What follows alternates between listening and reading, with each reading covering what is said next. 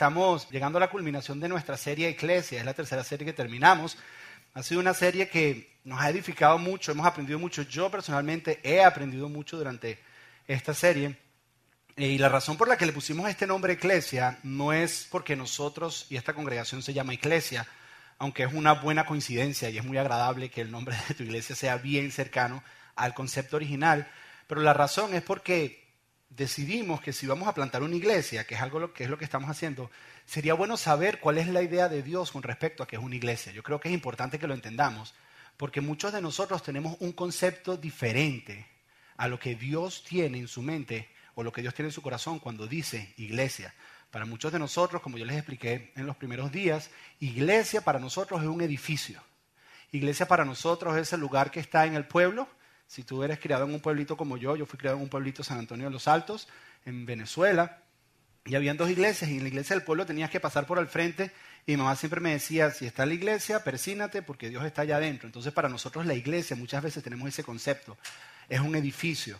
Y, es por eso que estamos haciendo esta serie, porque es importante, si estamos iniciando una congregación como esta, y ustedes van a ser los pilares de esta congregación, que yo creo que Dios nos va a llevar a muchos lugares y vamos a crecer y vamos a impactar comunidades, incluyendo esta comunidad, yo soy de ese creer, es importante que desde un fundamento entendamos qué es la iglesia.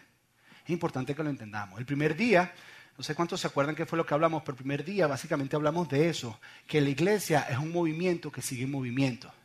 Vimos el primer día de la iglesia y vimos que la iglesia era un movimiento centrado en una simple verdad. En una simple verdad. ¿Cuál era esa verdad? Que Jesús es el Hijo de Dios, el Mesías esperado. Que Él murió por los pecados del mundo y que solo en Él hay salvación y que resucitó al tercer día. Eso era lo que era la iglesia. No había tradiciones, no había edificios, no tenían Biblia. Era simplemente un movimiento de personas que llenaron las calles de Jerusalén diciéndole a todo el mundo, Jesús es el Mesías esperado. Jesús es el Hijo de Dios, murió por los pecados de todo el mundo y el que cree en Él tiene salvación. El que cree en Él se puede acercar confiadamente a Dios y Él no solamente murió, sino que resucitó al tercer día. Eso era lo que era la iglesia, no habían tradiciones, no había jerarquía, no habían sillas, no habían edificios, no habían luces, no habían guitarras, no habían pianos, no habían personas haciendo lo que yo hago.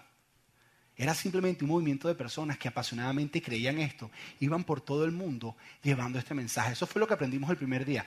Ahora, el segundo día hablamos sobre la importancia de las oraciones de la iglesia.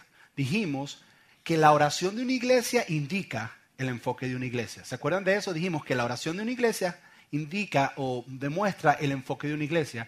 Y dijimos que si nosotros nos manteníamos orando como normalmente nos mantenemos orando, enfocados en nosotros, nos vamos a convertir en una iglesia egoísta, en una iglesia egocéntrica. Si, los únicos beneficiarios de nuestras oraciones somos nosotros mismos, entonces vamos a ser una iglesia egoísta, vamos a ser una iglesia egocéntrica. Y realmente Dios nos ha llamado a ser una iglesia que es un movimiento que va empujando hacia afuera, que está alcanzando personas. Y entonces estudiamos la primera oración de la iglesia. Hemos estado caminando por todo el libro de los Hechos. Y la primera oración de la iglesia, después de haber estado en la cárcel, Pedro, junto con Juan, estuvieron en la cárcel, los CEO, los importantes de la iglesia, después de estar en la cárcel, la oración de ellos fue, Señor, por favor, danos valor para seguir predicando tu mensaje, para seguir alcanzando a otros que necesiten escuchar de esta verdad. Y dijeron, y esto es lo que nos asusta a algunos de nosotros, incluyéndome a mí, y dijeron, Señor, y te pedimos que esto nos asusta un poco, pero por favor, ¿será que puedes extender tu mano con milagros y maravillas para que aquellos que no crean puedan empezar a creer en ti? ¿Cuántos han estado haciendo esa oración y cuántos han visto milagros de Dios en vidas de personas? Yo he estado haciendo esa oración. Mi oración ha cambiado y le he dicho, ¿sabes qué? Muchos de nosotros no están haciendo esa oración. ¿Cuántos están haciendo esa oración? Señor, extiende tu mano. O sea, toca, toca con, milagros y maravillas a personas que necesitan. Y la semana pasada estuvimos hablando, y es uno de los mensajes favoritos que tal vez he enseñado, la semana pasada estuvimos hablando de que el mensaje de la iglesia debe ser, la iglesia debe ser un mensaje de gracia y verdad no un balance de gracia y verdad. Porque si la iglesia es la representante de Cristo en la tierra, la Biblia dice que Jesús estaba lleno de gracia y verdad. Nos dimos cuenta que el problema de la iglesia es que ha tratado de balancear la gracia y la verdad. ¿Y cuál es el problema cuando tratas de balancear la gracia y la verdad? Que por lo general nosotros, cuando se trata de verdad, señalamos a las personas. Y cuando se trata de gracia, la queremos para nosotros. ¿Es verdad o no es verdad? ¿Le queremos poner reglas a las personas? No, verdad, verdad. Pero cuando es gracia, decimos, ténganme misericordia, por favor. Entonces, cuando tratamos de balancear, ese es el problema. Y la iglesia debe ser, ojo, la plenitud de la gracia y la verdad. Eso fue lo que hablamos la semana pasada. Ahora, esta semana, terminando la serie, vamos a responder a una pregunta. La pregunta es la siguiente. ¿Es la iglesia relevante e importante para el día de hoy? Esa es la pregunta que tenemos que responder. ¿Es la iglesia importante para la sociedad? ¿El mensaje de la iglesia es relevante para el día de hoy? El mensaje de la iglesia tiene la capacidad de poder cambiar una cultura. Eso es lo que vamos a responder hoy. La iglesia únicamente existe para hacer bodas, para traer consuelos en los, en los velorios. La iglesia únicamente existe para presentar niños. ¿O hay un mensaje en la iglesia que es capaz de cambiar una sociedad? ¿La iglesia en el pasado ha cambiado una sociedad o no? ¿La iglesia hoy en día puede cambiar una sociedad o no? Esa es la pregunta que vamos a responder, a los cuales yo le adelanto la respuesta por si te vas temprano. La respuesta es sí.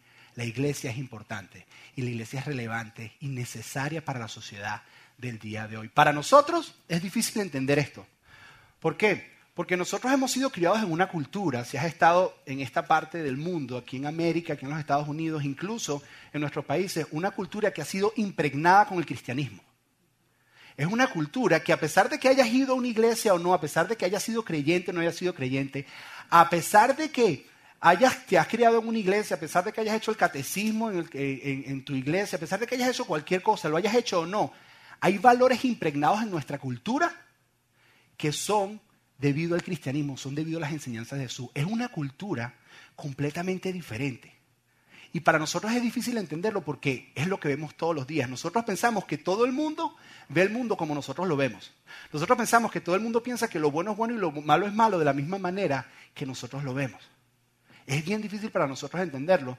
Y la única manera de poder entender si el mensaje de la iglesia es relevante es poder ver de afuera, poder dar un paso atrás y ver las diferentes culturas del mundo, donde el cristianismo ha impactado y donde el cristianismo no ha impactado, y ver la diferencia entre ellos y darte cuenta si el mensaje de la iglesia todavía es necesario hoy en día. Es la única manera. Si te mantienes metido aquí adentro, no te das cuenta.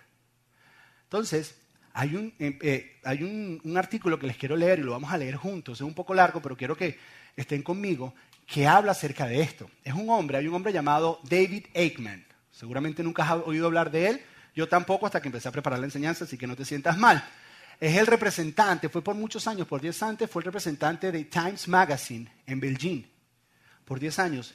Es un periodista reconocido a nivel internacional, tiene más de 18 libros escritos, ha sido profesor en Harvard, es un hombre con muchas credenciales. Y cuando él estuvo en Beijing por 10 años, eh, trabajando para Times Magazine, tuvo la oportunidad de entrevistar muchísimas personas.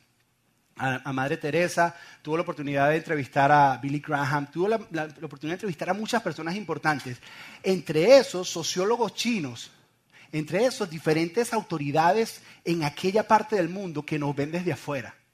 Y este hombre en un libro pone una de sus declaraciones de lo que la gente de China observa en nosotros, de lo que la gente de China ve en nosotros. Y eso es lo que quiero que leamos, ¿ok? Dice así, quiero que lean conmigo. Dice, Ekman registra una declaración de un sociólogo chino adoctrinado en el, en el maoísmo, o sea, que cree en Mahoma. Este es un tipo que cree en Mahoma, su religión es Mahoma, es un sociólogo chino, ¿ok? Que había estudiado cuidadosamente el oeste. Cuando dice el oeste se refiere a este lado del mundo, específicamente los Estados Unidos, ¿ok? Pero este es un sociólogo chino que está estudiando el oeste. Continúa diciendo. Una de las cosas que se nos pidió, dice este sociólogo chino, fue investigar ¿A qué se debía el éxito? De hecho, la superioridad del oeste sobre todo el mundo. Les dijeron, ¿saben qué? Chino un tiempo atrás que dijeron, queremos ser una potencia mundial. Y queremos descubrir cuál es el secreto que hay en los Estados Unidos. ¿Por qué son como son? ¿Por qué logran el éxito que han logrado? Para nosotros agarrarlo, imitarlo y copiarlo y empezar a hacerlo. Y estas personas empezaron a estudiar y empezaron a vernos desde afuera, intelectuales de la China, que por lo general los chinos son más inteligentes que nosotros, pero intelectuales, intelectuales de la China, tratando de estudiar cómo vivimos, qué es lo que hacemos, cuál es el secreto. ¿Cuál es el ingrediente secreto ese de la yaca que nadie te quiere decir para que no te queden iguales? Bueno, lo mismo están buscando. ¿Qué es lo que están escondiendo? Todos quieren ayaca. Estamos en noviembre y todos quieren ayaca. Estamos llegando, entonces dice, queremos descubrir, queremos descubrir cuál es el secreto de ellos para poder ser la potencia, para por qué tienen esa influencia que tienen en el mundo entero. Eso es lo que están tratando de descubrir. Continúa, dice, estudiamos todo lo que pudimos desde la perspectiva histórica, política, económica y cultural. estaban estudiándonos, estaban estudiándonos. Continúa, dice, al principio, dice el chino, pensamos que era porque tenían armas más poderosas que nosotros, que es lo más lógico. Tienes la pistola más grande, tienes más poder, ¿no? Tienes las pistolas más poderosas, tienes más poder. Dice, al principio nosotros creímos que era porque su poder de armas de ejército era más poderoso y eso los hacía una potencia mundial. Eso es lo que dice. Luego dice, después pensamos que era porque tenía el mejor sistema político. Dijeron, es que el sistema político que tienen es eso. El secreto es el sistema político. Continuaron. Después nos enfocamos en el sistema económico. Dijeron, ¿sabes qué? No, no son las armas, no es el sistema político, debe ser la economía. Es que la economía de ese país, es que la economía es lo que hace que ese país sea una potencia como es. Ahora observa, porque esto es muy importante. Estos son intelectuales que nos están mirando afuera, que no son creyentes, no entienden la enseñanza de Jesús, creen en Mahoma, pero mira la conclusión que estas personas de afuera llegan observando a esta nación. Mira lo que dice. Pero en los últimos 20 años, un estudio por 20 años, esto lleva tiempo, dice, nos hemos dado cuenta de que el corazón de su cultura es su religión. El cristianismo es por eso que el oeste es tan poderoso. Ellos dijeron, o sea, la razón por la que el oeste, la razón por la que esta nación es tan poderosa, no son ni sus armas, no son ni su sistema político, no es su economía. Es el cristianismo. Hay unos valores que les han sido enseñados a ellos desde que son chiquiticos y van creciendo. Que tal vez tú dices, bueno, es que yo no soy tan buen cristiano. No se trata de eso, es que hay unos valores que tu papá te enseñó que tal vez no te llevaba a la iglesia, pero te enseñaba qué era bueno y qué era malo. Son valores que fueron creciendo contigo y están dentro de ti, que han hecho de esta nación una mejor sociedad. ¿Es relevante, importante el sistema, el, el mensaje de la iglesia? Ahora, mira lo que continúan diciendo. Dicen, el fundamento moral cristiano de la vida social y cultural fue lo que hizo posible el, surgimiento del capitalismo y la transición exitosa a la política democrática. No tenemos ninguna duda de ello. Que lo que nos llevó a la libertad que tenemos, a la libertad, a la democracia que tenemos, ha sido el mensaje de Jesús. Ha sido el que dice, no tenemos duda.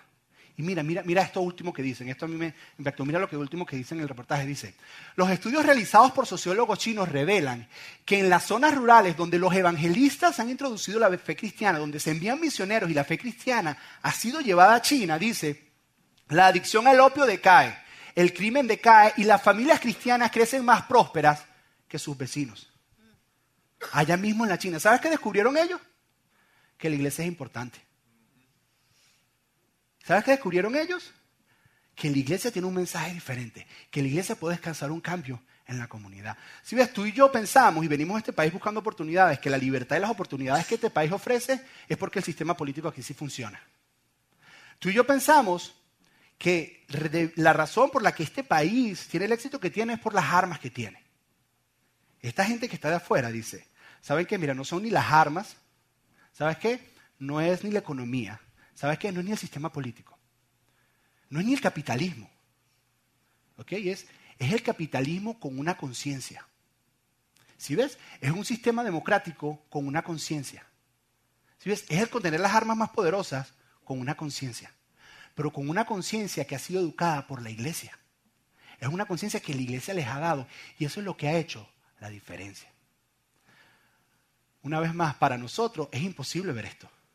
Porque estamos tan metidos acá que nosotros pensamos que todo el mundo ve el mundo o ve las circunstancias igual que nosotros. Todos nosotros pensamos y decimos, ah, no, pero es que todo el mundo sabe que eso está bien. Ah, no, todo el mundo sabe que eso está mal. Es difícil que lo veamos. La única manera de entendernos es echarnos un poco más para atrás y evaluar una cultura que ha sido, ojo, una cultura que ha sido levantada y fundamentada sobre una fe cristiana, sobre el cristianismo, y compararla con una cultura que no tiene el mensaje de Jesús y poder entonces ver la diferencia. Y quiero que veamos esto. Este artículo me llegó hace tres semanas atrás. Miren esto.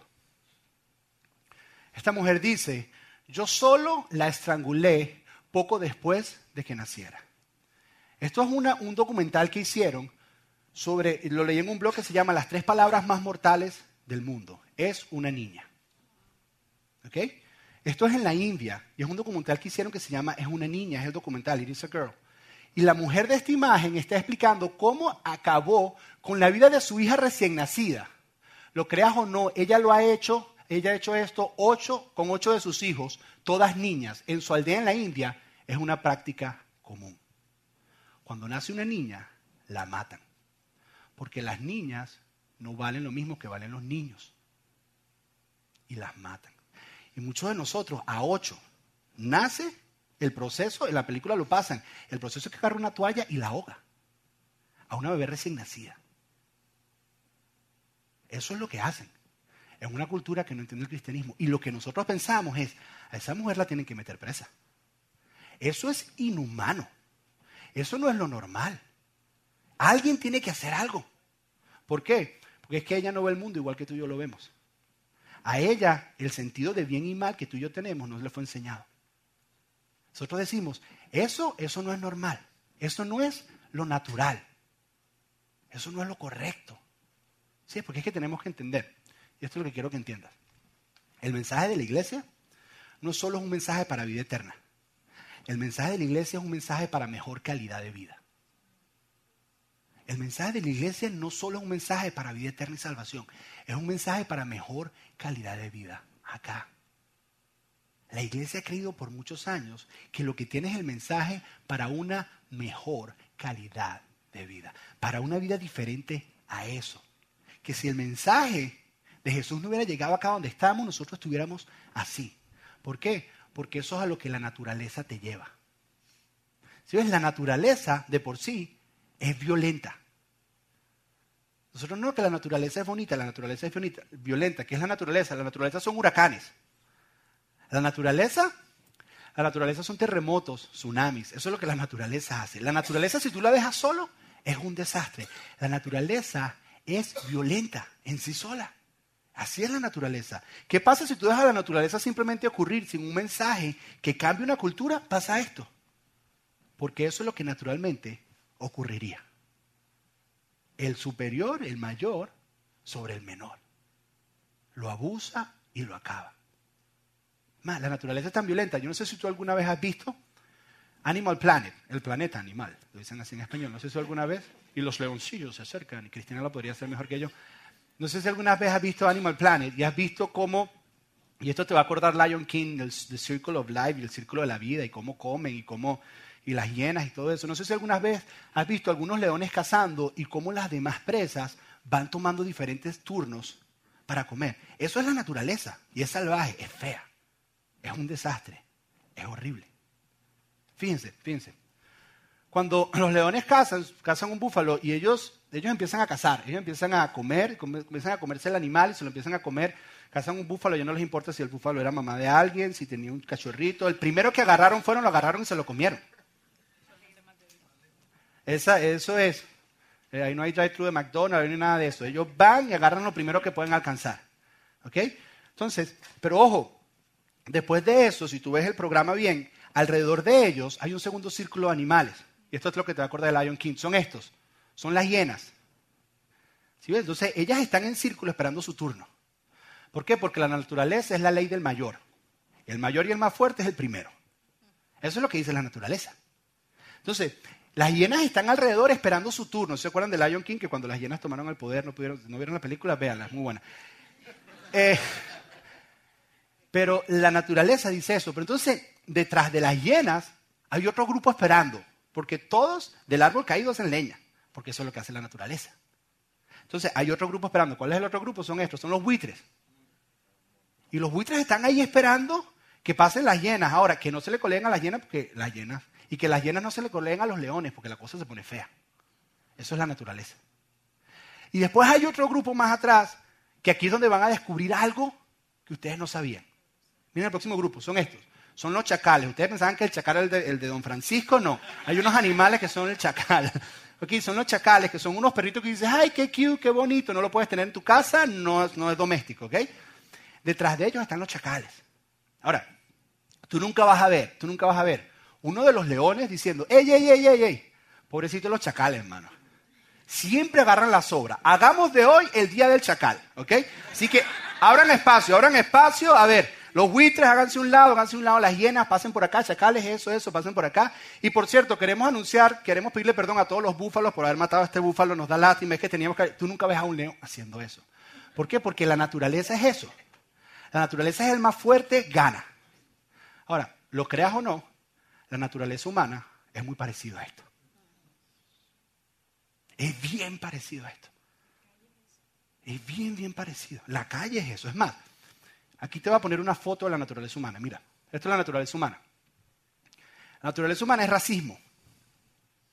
Oh, y racismo, cuando pensamos en racismo, por lo general pensamos en color de piel. Racismo, racismo es decir, mi cultura es mejor que la tuya. Racismo es decir, yo soy mejor que tú. Oh, y nosotros en algún momento hemos sentido eso. Nosotros nos hemos sentido superiores a otras personas. ¿Por qué?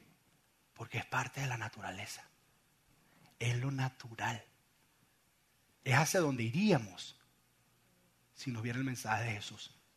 Esa es la naturaleza. Fíjense, adulterio. Todos hablamos, todos estamos en contra, pero si la iglesia no enseñara en contra del adulterio, tú no te imaginas el desastre que había. Es más, es más, en los países donde no se enseña el cristianismo, el adulterio es legal. La diferencia ha sido el cristianismo, el mensaje de Jesús. ¿La iglesia tiene un mensaje relevante? Claro que sí. Un mensaje para mejor vida. Trampa. Todos hemos sentido trampa. Sobre todo cuando se acerca el momento de hacer los taxes. Que si no hubiera ninguna ley que te agarrara y tú pudieras hacer eso sin que te atraparan, es más, la única razón por la que tú no mientes en los taxes es porque tienes miedo a que te atrapen. Porque si pudieras, si pudieras mentir, lo harías y pudieras hacer la trampa. Todos lo hicimos, todos nos copiamos en exámenes en el liceo, todos lo hicimos, todos hicimos trampa. ¿Por qué? Porque es lo más natural, se están riendo, ¿no? ¿Se acordaron? ¿Por qué? Porque es lo más natural, es eso lo que nos lleva a la naturaleza. La mentira, la esclavitud, la esclavitud, hay un tipo de esclavitud ahorita que tal vez no se habla mucho, que es con esas personas que no tienen papeles. Y las personas que los emplean los tratan como esclavos y los amenazan. Y, se agarran de eso, en este país, en esta nación. ¿Por qué ocurre eso? Porque es que es lo más natural. Aquí mismo, sí, sí, esa es la naturaleza humana. Él conoce unos cuantos. Ok. ¿Qué dice la naturaleza del hombre? Primero yo. Eso es lo que dice la naturaleza del hombre. Dice primero yo. La naturaleza dice ojo por ojo, diente por diente. Tú me das y yo te doy. Tú me pegas y yo te pego. Eso es lo que dice la naturaleza. Ahora, la iglesia, la iglesia lo que está queriendo decir es que hay una manera, el mensaje de la iglesia lo que dice, hay una manera superior, hay una manera mejor a esto. Hay una mejor calidad de vida. Hay algo superior y mucho mejor a esto. ¿La iglesia es relevante? Claro que sí, la iglesia tiene no solo el mensaje de la vida eterna, la iglesia tiene un mensaje para una mejor calidad de vida, que se ha comprobado en esta nación y por eso esta nación es como es. Ahora, ahora vamos a ver, en este momento, vamos a ver un versículo donde Pablo hace un contraste de estas dos cosas. Un versículo donde Pablo dice, ¿qué pasaría si un grupo de personas deciden no dejarse controlar por la naturaleza ¿Ok? Y se dejan controlar por Dios. ¿Cómo se vería? Y Pablo va a hacer un contraste entre ambos. Es más, Pablo, cuando iba plantando todas estas eclesías, que hablamos, estas eclesias que hablamos la semana pasada, el mensaje que él llevaba era esto. Y estas personas comenzaron a amarse, comenzaron a poner las necesidades del uno por el otro primero, comenzaron a perdonarse, comenzaron a vivir esto y empezaron a transformar sus familias, empezaron a transformar sus comunidades, empezaron a transformar toda Roma, empezaron y llegaron a transformar el mundo entero. Y por eso hoy en día el mensaje de Jesús todavía está aquí. ¿Por qué? Porque un grupo de personas dijo, hay una mejor calidad de vida. Y decidieron abrazar esa verdad. Este, este, este versículo y este pasaje que vamos a leer, creas tú o no creas en la Biblia, hayas leído o no hayas leído la Biblia, es extremadamente relevante para ti y para mí. Y está en Gálatas capítulo 5. Y quiero que me acompañes en tu Biblia, a Gálatas, o enciendas tu Biblia en Gálatas capítulo 5. Versículo 16. ¿Ok? Gálatas 5, 16. Si no trajiste Biblia, lo tenemos en la pantalla. Dice así. Gálatas 5, 16. Dice, por eso les digo, Dejen que el Espíritu Santo y eso vamos a hablar ahorita, los guíe en la vida. Ahorita vamos a hablar qué significa que el Espíritu Santo te guíe en la vida. Dice, entonces no se dejarán llevar por los impulsos de la naturaleza pecaminosa. Ahí está nuestra palabra. Lo que está diciendo Pablo es, si tú te dejas llevar por los deseos de la naturaleza, por los deseos y los impulsos de la naturaleza, va a ser un desastre. It's gonna be ugly. It's not gonna be pretty. Si tú te dejas llevar por los deseos de la naturaleza, va a ser un desastre. Necesitas algo diferente. Eso es lo que está diciendo Pablo. Continúa diciendo, dice, cuando ustedes siguen los deseos de la naturaleza pecaminosa, los resultados son más que claros. ¿Qué está queriendo decir Pablo? Pablo dice, mira, está a punto de darnos una lista, pero cuando dice que los resultados son más que claros, realmente lo que está queriendo decir es, ninguno de nosotros cuando leamos lo que esta lista dice se va a asombrar. Ninguno va a decir, oh, nadie. ¿Por qué? Porque son cosas que reconocemos. El, el hecho que diga que los resultados claros significa que nosotros conocemos a alguien que hace eso. Lo vemos todas las mañanas en el espejo. El hecho de que Pablo diga que todos esos resultados van a ser más que claros cuando los leamos, significa que muchos de nosotros tal vez no practicamos eso, pero si no hubieran leyes que nos impidan que lo practiquemos, lo haríamos. son más que claros, son evidentes. Y aquí está la lista. Dice, cuando ustedes siguen los deseos de la naturaleza pecaminosa, la naturaleza que si te llevas por esos deseos incluso lo llama pecado, dice, los resultados son más que claros. Inmoralidad sexual.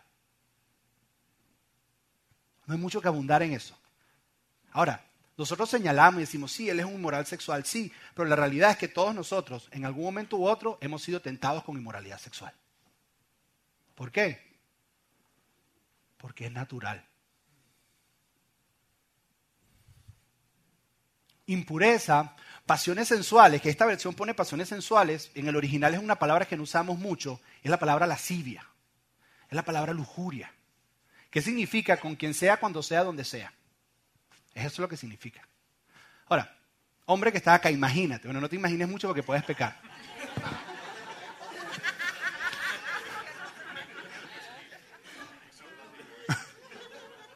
Nada más trata de, no, no te hagas imágenes en la mente, pero trata de pensar.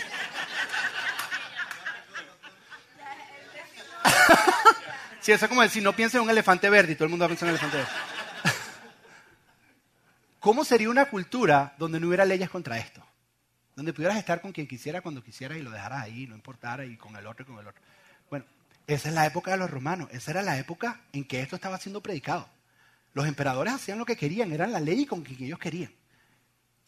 Ah, contra eso es que es lo que está hablando Pablo. Continúa diciendo, dice, idolatría. Esto es lo que la carne produce, lo que es natural. ¿Qué es idolatría? Idolatría es darle más valor a algo que a alguien. Eso es idolatría. Idolatría es decir, a mí no me importa si te hago daño o te hiero tus emociones con tal de que tú no me rayes mi carro. Eso es idolatría. Idolatría es, a mí no me importa que tú te sientas menos importante que mi juego de soccer que quiero ver en la televisión. Eso es idolatría. Idolatría es decir, a mí no me importa que tú te sientas menos importante y yo me voy a ir a jugar ocho horas de golf, porque para mí es más importante el golf. Eso es idolatría. Idolatría es cuando tú le das más valor a algo o a las cosas antes que a las personas. Eso es idolatría. Todos nosotros lo hemos vivido. ¿Por qué? Porque es lo natural. Continúa diciendo, hechicería. ¿Qué es hechicería? Hechicería es tratar de manipular el mundo sobrenatural para tu beneficio. Hechicería, hostilidad, peleas, celos. Ok, celos es bien difícil de identificar. Por ejemplo, Todas las mujeres que están acá son celosas de todas las mujeres flacas. Es la verdad. Hay un libro que describe lo que ustedes sienten. El título del libro es Esas malditas flacas. Y ustedes lo sienten por dentro, pero no lo pueden expresar. Eso, eso es celo. Los hombres, cuando ven a alguien que tiene un carro que tú quisieras, tú ves al man con el carro y se me cae mal, ¿lo conoces? No, pero es que me cae mal porque tiene ese carro. Esos son celos. Celos es, es tratar de rebajar a una persona que está siendo más exitosa que yo y tratar de rebajarla, hablar más de él, lo que sea, para ponerla a mi nivel, porque yo quisiera estar donde está él. Eso es celos. Entonces dice, celos. Dice, arrebatos de furia, eso lo conocen algunos de ustedes, ambiciones egoístas, discordias, divisiones, envidia, borrachera, fiestas desenfrenadas y otros pecados parecidos, así como si no estás aquí dentro de esto, hay otros que se pueden parecer. Eso es una palabra en griego que significa etcétera. ¿Ok? Ok, ¿qué hacemos nosotros? ¿Qué hacemos nosotros para controlar esto? Nosotros colocamos leyes. Leyes para controlar esos comportamientos. Que si la iglesia es importante el mensaje, si la iglesia no existiera, no habrían las leyes que controlaran esto. Esa es la realidad. Si la iglesia no existiera, no, hubieran las leyes. ¿Qué hacemos nosotros? Las leyes controlan que no nos desemboquemos en todo esto. Ahora, ahora Pablo va a contrastar y va a decir el mejor tipo de vida. Acuérdense, las leyes son las que nos controlan y dicen, ok, hasta ahí llegas. No te puedes pasar de ahí. No puedes hacer trampa. Eso es lo que hacen las leyes. Nos controlan que si estamos solos en nuestra naturaleza, nos ayudan. Es más, las leyes son las la razón por la que muchos de nosotros somos buenos, porque lo que hacemos es seguir las leyes. Ahora, Pablo va a contrastar. Pablo dice lo siguiente. Dice, en cambio, diferente, hay un estilo de vida diferente, una calidad de vida diferente. Dice, en cambio, la clase de fruto que el Espíritu Santo produce, y aquí yo quiero hablar que es dejarte dirigir por el Espíritu Santo. ¿Sí ves? El Espíritu Santo fue lo que llenó de energía a los primeros creyentes de la iglesia original del primer siglo. A salir a las calles y predicar y testificar acerca de Jesús. El Espíritu Santo, el Espíritu Santo es aquel que entra en el creyente en el momento que tú levantas tu mano y dices, yo te acepto a ti Jesús como Señor y Salvador. Él habita dentro de ti. Y la Biblia dice que cuando Él está dentro de ti, la Biblia dice que Él educa tu conciencia. Él informa tu conciencia. El Espíritu Santo es ese que te dice, no vayas a esa página de internet. El Espíritu Santo es el que te dice, no vayas a ese lugar. El Espíritu Santo es el que te dice, no hagas eso. El Espíritu Santo es el que te capacita y te ayuda a vivir una mejor calidad de vida, así sea que no tengas leyes que te obliguen a hacerlo. Eso es lo que hace el Espíritu Santo. Y él dice, el Espíritu Santo produce en, nuestra, el Espíritu Santo produce en nuestra vida es. Estos son los frutos que produce. Mire, en cambio, la clase de fruto del Espíritu Santo, esto es lo que produce. Amor. Amor. ¿Qué es amor? Amor es, tú eres más importante que yo. Amor es, tú eres primero y yo soy después. Amor es, Amor, es que esta mañana me compré dos croquetas para desayunar y me olvidé de comprarle a mi esposa. Y cuando se montó en el carro le dije, mi amor, ¿quieres comerte dos croquetitas? Porque se me había olvidado. Eso es amor. Amor es, yo llegué primero a este lugar, pero sabes que te cedo mi puesto. Eso es amor. Y esto, esto no pasa natural. Esto no pasa natural. Dice, alegría paz, paciencia, eso no pasa natural, te lo aseguro. La paciencia no. Gentileza. Gentileza es una palabra que en el momento que Pablo está hablando esto no existía en el vocabulario romano. No estaba en su diccionario. Gentileza, bondad, fidelidad. Fidelidad es, yo te di mi palabra y lo voy a cumplir. Fidelidad es, yo firmé el contrato y así sea que el contrato no lo diga, yo sé que es lo correcto que debo hacer. Fidelidad, fidelidad es, yo te dije que estaría contigo en las buenas y en las malas. Y estamos en las malas y aquí estoy contigo. Eso es fidelidad. Fidelidad, hombres que están acá, es lo que tú quieres que el esposo de tu hija sea. Eso es fidelidad. Que cuando tu hija se case, tenga su esposo, que tu esposo sea fiel. Eso es lo que anhelamos. Eso, eso es fidelidad. Continúa diciendo humildad y control propio. En una versión dice dominio propio. Ahora, dominio propio, control propio, va contrario a todo lo que la naturaleza es. Es más, pudiéramos borrar todas las demás, porque son un poquito afeminadas. El amor, la gentileza, la humildad. Entonces pudiéramos y quedarnos, quedémonos con el control propio nada más, ¿ok? Imaginémonos, imaginémonos que tengamos un mes en toda la nación de dominio propio. Y todo ese mes, cada uno de nosotros vamos a tener dominio propio perfecto. ¿Qué pasaría en una nación que haga eso? Que solamente pueda tener dominio propio. Yo te digo qué pasaría.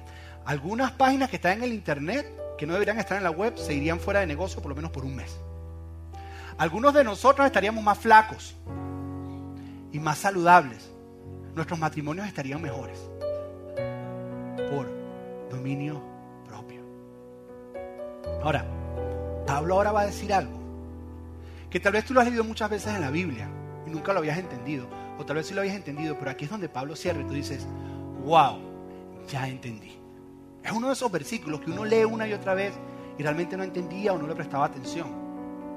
Pablo cierra esta lista de esta manera. Dice, con respecto a estas cosas, no existen leyes contra esas cosas. ¿Qué está queriendo decir Pablo? Pablo está queriendo decir, mira, para las cosas que son dirigidas por la naturaleza y por la carne, tú necesitas poner leyes. ¿Por qué? Porque para que no digan mentira, para que no sean avariciosos, para que no anden con celos, necesitas controlarlo con leyes. Ahora, con respecto a lo del espíritu, tú no tienes que poner ningún control. Porque yo no he visto la primera vez que alguien se pare y diga, ey, ey, ey, ey, tú que estás allá, mucha paciencia, vamos para la cárcel. O que te sientes con un matrimonio y le diga, miren, es que el problema de ustedes es que se aman mucho. Es más, hagamos un divorcio porque es que ustedes se aman mucho. No existen leyes. Lo que Pablo está queriendo decir es, cuando un individuo, cuando una familia, cuando una comunidad, cuando una nación se deja ser controlado por el Espíritu de Dios, la, la necesidad de leyes se minimiza a casi nada. Es por eso que los matrimonios más exitosos no, no, andan con leyes y reglas, se dejan guiar por el Espíritu. Es por eso que las familias más exitosas no andan poniendo reglas y leyes, se dejan guiar por el Espíritu, porque este amor esta fidelidad y esta humildad fluye a través de ellos. Cuando estábamos en el Edén, que Adán y Eva estaban, ¿cuántas leyes habían? Una. Porque eran guiados por el Espíritu. Si ves, cuando tú te dejas guiar por Dios, la necesidad de leyes va disminuyendo cada vez más. Ahora, ¿es el mensaje de la iglesia importante? Oh. Porque no solo tenemos el mensaje para salvación, tenemos el mensaje para una mejor calidad. ¿Sí La iglesia nunca ha pensado que todas las culturas son iguales. La iglesia dice, y esto es lo que cree la iglesia, que nosotros tenemos un mensaje que puede darte una mejor calidad de vida. La iglesia se paró delante de Roma. Cuando en Roma, ojo, cuando en Roma se tenía a las mujeres como simplemente un objeto o un mueble que podías llevar de un lugar a otro. Y la iglesia se paró y dijo, nosotros no creemos en eso, nosotros creemos que hay una mejor calidad de vida. Eso fue lo que hizo la iglesia. La iglesia se ha parado en lugares donde los papás matan a sus hijas porque deshonraron a la familia. Y la iglesia se para y dice, no, no, no, hay una mejor calidad de vida, hay una mejor manera. Perdónala y acéptala. La iglesia se ha parado en culturas como la que vimos, donde los niñitos tienen más valor que las niñitas y la iglesia se ha parado y ha dicho, todos somos hechos a la imagen de Dios, somos iguales y tenemos el mismo valor. La iglesia se ha parado y ha dicho eso. Que si la iglesia es importante, la iglesia es importante. Y el mensaje de la iglesia es relevante y súper importante. La iglesia, la iglesia fue la que dijo, maridos, amen a sus esposas como Cristo amó la iglesia. Si la iglesia no dice eso, nadie lo dice. La iglesia es la que dice, perdona porque fuiste perdonado. Si la iglesia se desaparece de la tierra y no dice eso, nadie lo dice. La iglesia es la que dice, sirve porque fuiste servido, acepta porque fuiste aceptado. Ojo, es más profundo. La iglesia es la que dice que el sexo no es solo para personas adultas, sino es para personas casadas. Porque la iglesia enseña que cuando tienes relaciones de intimidad con una mujer, es más que un acto físico. Tu alma y tu espíritu se están conectando. Si la iglesia no dice eso, nadie lo dice. Y entonces somos simplemente objetos. Eso es lo que la iglesia dice. La iglesia, la iglesia es la que dice, ora por tu enemigo. Más nadie lo dice. Si la iglesia no está y no se para y lo dice, nadie lo va a decir. La iglesia es la que dice que todos somos hechos a imagen de Dios. La esclavitud y el racismo se rompió porque la iglesia se paró y dijo, todos somos iguales y somos hechos a imagen de Dios la iglesia. La iglesia es importante y relevante y hace un cambio cultural. Tenemos que entender que Dios quiere una iglesia. Dios quiere una iglesia que entienda que el mensaje que tiene es un mensaje que la humanidad necesita. Que el mensaje que tiene, que hay una humanidad herida y que el mensaje de la iglesia es un mensaje que sana la humanidad. Eso es lo que Dios quiere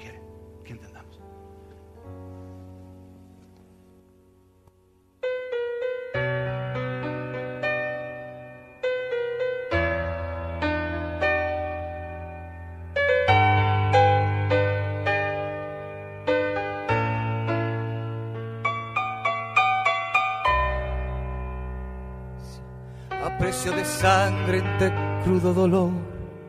Hace tanto tiempo que envía a mi hijo para rescatar lo que se perdió. Hace tanto tiempo que estoy deseando esa humilde entrega de un adorador que solo se postra ante mi presencia y no a las ofertas de una posición. Hace tanto tiempo que estoy deseando que muestre mi imagen, que es la del amor, que no se confunda entre tanta gente, que sea distinta solo como yo, que no se divida como suele a veces, entrando en contiendas y en discusión, buscando alcanzarse más grande que el otro, si en el universo el grande soy yo. Yo quiero una iglesia que me dé la gloria y procure la unión. Yo quiero una iglesia que sane al herido, que rompa cadenas, liberte al cautivo, que aclare la mente al que está confundido y que hable verdad. Yo quiero una iglesia que con su mirada le brinde esperanza al alma angustiada. Yo quiero una iglesia que sane la herida de la humanidad. Yo quiero un rebaño donde mis ovejas se sientan seguras y llenas de paz. Donde mi palabra sea su alimento, allí quiero morar.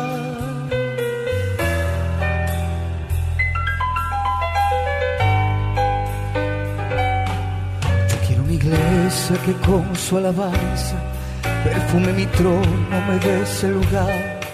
Una iglesia que sepa hacer diferencia entre el bien y el mal. ¿Dónde está la iglesia que fue perdonada y que fue librada del castigo atroz? Aquella que al ver si alguno ha caído, le extiende la mano y perdona su error Iglesia despierta, ya llegó el momento de tu redención.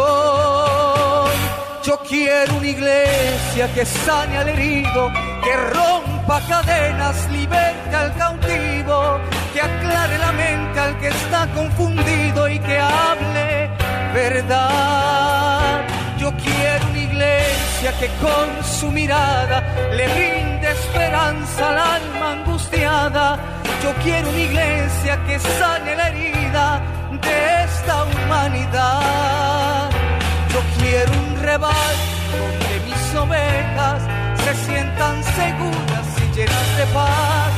Donde mi palabra sea su alimento, allí quiero morar. Si tú eres esa iglesia, di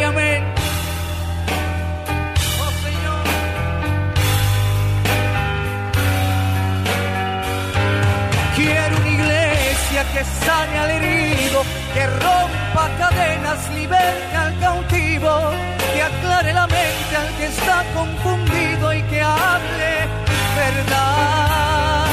Yo quiero una iglesia que con su mirada le brinde esperanza al alma angustiada. Yo quiero una iglesia que sane la herida de esta humanidad. Yo quiero un rebaño donde mis ovejas se sientan seguras y llenas de paz, donde mi palabra sea su alimento, allí quiero morar.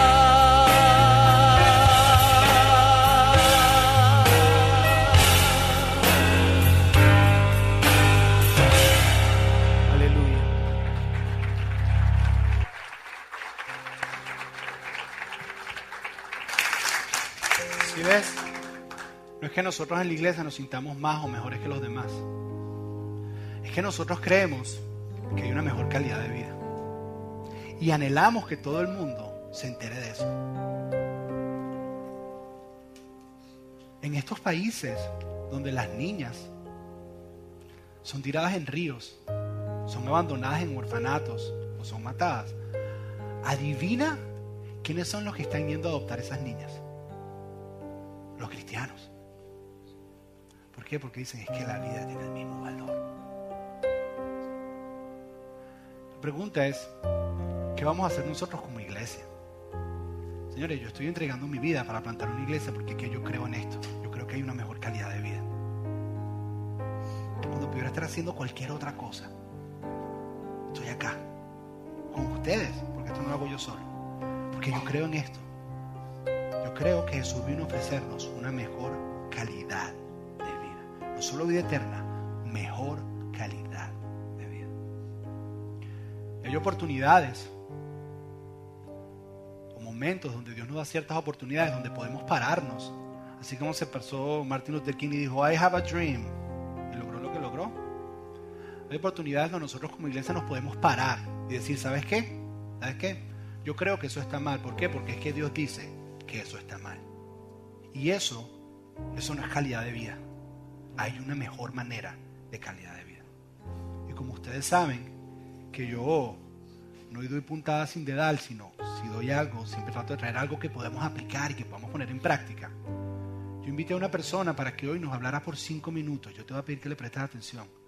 De algo en donde la iglesia puede causar una diferencia y la iglesia no está haciendo nada. Porque la iglesia últimamente se ha dormido. Y si nos dormimos, los valores que han sido inculcados en nosotros van a empezar a desaparecer y nuestros hijos estarán en unos años viviendo algo como lo que se está viviendo en esos lugares donde el cristianismo no ha sido colocado. Es una persona que nos va a decir una manera en que podemos levantar nuestra voz como iglesia y decir, ¿sabes qué? Dios dice que eso no está bien. Lo correcto es esto. Esto es lo que dice porque esto es lo que es una mejor calidad de vida. Así que quiero que recibamos con un fuerte aplauso a una amiga personal, Esperanza Martínez.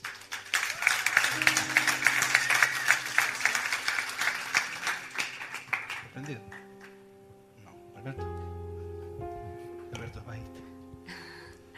Bueno, para mí es un placer estar aquí, primero que todo porque estoy en la casa de mi hermano. Eh, qué rico es estar aquí en Iglesia Doral. Eh, mi nombre es Esperanza Martínez, yo vengo de Iglesia Miami y más que todo hoy vengo como emisaria de una tarea que Dios me encomendó. Y cada vez que escucho un mensaje como estos entiendo que, que en realidad ha sido que Dios puso en mi corazón. Y yo voy a hablar aquí con ustedes sobre la parte de inmigración. Yo quiero que no escuchen este mensaje como un inmigrante, como una persona que no tiene documentos en este momento, o tal vez como un hijo de un inmigrante, uh, sino, y no nos movamos por emociones. Nosotros nos vamos a mover porque nosotros somos hijos de Dios. Y lo que yo les voy a pedir es que ustedes actúen en la fe que ustedes uh, profesan. Los servidores les van a pagar, pasar unas hojas. No voy a entrar en detalle el por qué voy a hablar de la reforma migratoria como un acto que nosotros como cristianos tenemos la responsabilidad ante Dios de pararnos y levantar la voz para ellos. Porque Dios tiene definitivamente un cuidado muy especial por inmigrante. Es interesante ver que en el Antiguo Testamento y en el Nuevo Testamento Él agrupa al inmigrante con las personas más vulnerables, con los huérfanos y con las viudas y nosotros hemos sido llamados y equipados, transformados por la palabra de Dios para llevar esa luz. Hace poco Josué tuvo una conversación con un señor que se llama Rick Scarborough. Él es el presidente de una organización nacional que se llama Visión América. Y ellos han invertido millones de dólares durante esta última campaña electoral para ir y predicarle al mundo cristiano evangélico hispano, porque ellos entienden que el futuro del cristianismo en este país está en nuestras manos. Ustedes entienden lo que les estoy diciendo. Que eso significa que nosotros estamos hablando por 11 millones de personas. Claro que yo estoy interesada en que cada uno de ellos tenga una solución migratoria y no tengan temor y sean ah, atropellados continuamente. Pero hay un interés más allá que eso. Es que nosotros tenemos el potencial de alcanzar a 11 millones de personas para que en este país conozcan de Cristo y para que nosotros, juntamente, una población latina que en las elecciones pasadas tuvo el poder mayoritario para efectuar el resultado, seamos transformadores de lo que va a pasar en esta nación. Entonces nosotros abogar por una transformación en las leyes de inmigración no es solamente para que estas personas no dejen de ser, dejen de ser vulnerables, sino para que nosotros tengamos el chance de predicar el Evangelio, de ir hacia ellos. ¿Y cómo lo hacemos? Diciendo, yo amo a Dios de tal manera que yo me voy a parar y voy a llamar, voy a hacer lo posible en mis capacidades para cuidar de tu necesidad. Esa es la manera que el mundo entiende que nosotros servimos a un Dios grande. En su papel van a encontrar un pequeño uh, en la parte de atrás que les dice cómo pueden llamar a su senador. ¿Y por qué les digo que llamen? A veces dirían, por esperanza, estamos en la época de cibernética, manden un correo electrónico. Porque una llamada tiene mucho más valor. Cuando no pasó el Dream Act en el 2010, la razón por la cual no pasó fue porque a pesar de los sondeos en toda la nación, donde decía que la población de los Estados Unidos, el 85% de la población, estaba a favor de la reforma migratoria, específicamente ayudando a los jóvenes, era porque en el Congreso ellos se juzgan es por llamadas. Por cada llamada a favor habían tres en contra. ¿Dónde estaba el pueblo de Dios? Déjame decirte algo aquí. ¿Cuántos aquí han sido afectados y conocen a jóvenes que han sido afectados porque el Dream Act no ha salido? Levanten la mano. Y han sufrido de eso. ¿Saben por qué? Porque es que la iglesia no se ha parado. Es la iglesia, es la iglesia la que se tiene que parar. Porque los que siempre han marcado la diferencia en la cultura no es la política, es la iglesia, es nuestra responsabilidad. Si nosotros no nos paramos a decir, todos somos iguales y valemos lo mismo, los políticos no lo van a hacer, porque naturalmente no les van a hacer. Es, nosotros somos los que llevamos ese mensaje. Por eso es que esto es importante. Sigue. Y parte de la campaña que estamos realizando es de esta organización Esperanza, pero es una organización que se ha unido con siete organizaciones a nivel nacional y se llama la Mesa de Trabajo Evangélica, porque nosotros también hemos entendido que si nosotros, como los hijos de Dios, cristianos, que hablamos de un Dios todopoderoso, no nos unimos en esta tarea, la reforma migratoria no va a pasar. En este momento, eh, nuevamente, el tema más importante es la economía. Para mí, ¿qué pasa cuando nosotros nos apretamos en el bolsillo? También se cierra nuestra mano de generosidad. Entonces, en conversaciones con muchas personas, lo primero que me dicen, esperanza, pero lo que pasa es que 11 millones de personas, si son legalizados, entonces van a competir para trabajos. Eso se llama una mentalidad de escasez. Nosotros después de, gastarnos 3 billones de dólares para elegir a un nuevo presidente, tenemos la, osadía de decir que no hay dinero. I don't think so. El dinero lo está. Lo que pasa es que lo estamos amarrando.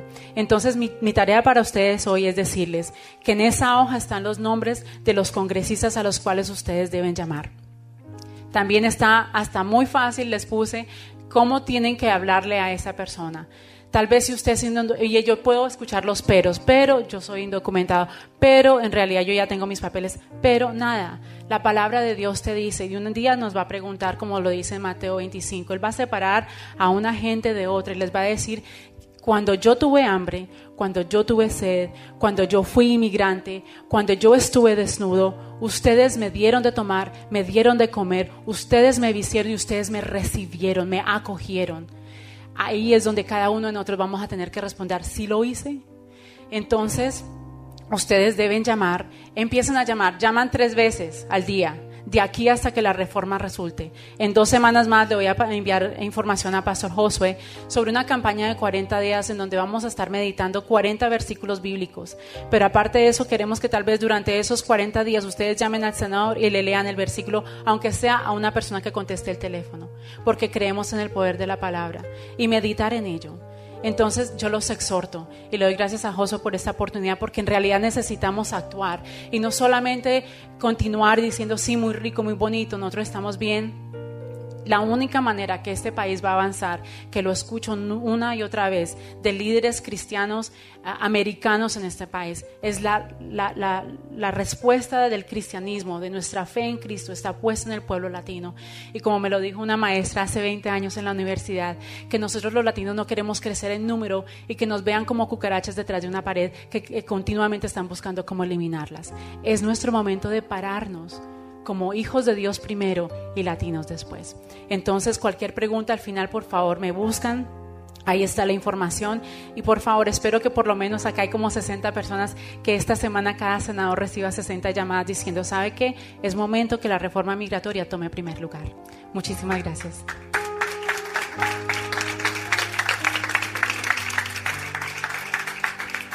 ¿Cuál es la aplicación? ¿Cuál es la tarea? Agarra el teléfono y llama. Y tal vez tú dices, bueno, pero, pero es que yo ah, soy un documentado, me da miedo. Y alguien que tiene papeles lo conoce. Dile, ¿sabes qué? Yo necesito esto. Me haces un favor y, y llamas. Yo creo que podemos causar una diferencia, se lo repito. Si la iglesia no lo hace, nadie lo va a hacer. ¿Por qué? Porque la iglesia es la que tiene el mensaje. Amén. ¿Cuántos se comprometen a decir, sabes qué? Yo voy a hacer una llamada. A ver, levanten la mano, quiero verla. Muy bien. Deseo un aplauso ustedes mismos. Gracias por escuchar Eclesia Doral Podcast. Para más información acerca de nuestras reuniones y horarios, visita nuestra página web al www.eclesiadoral.org.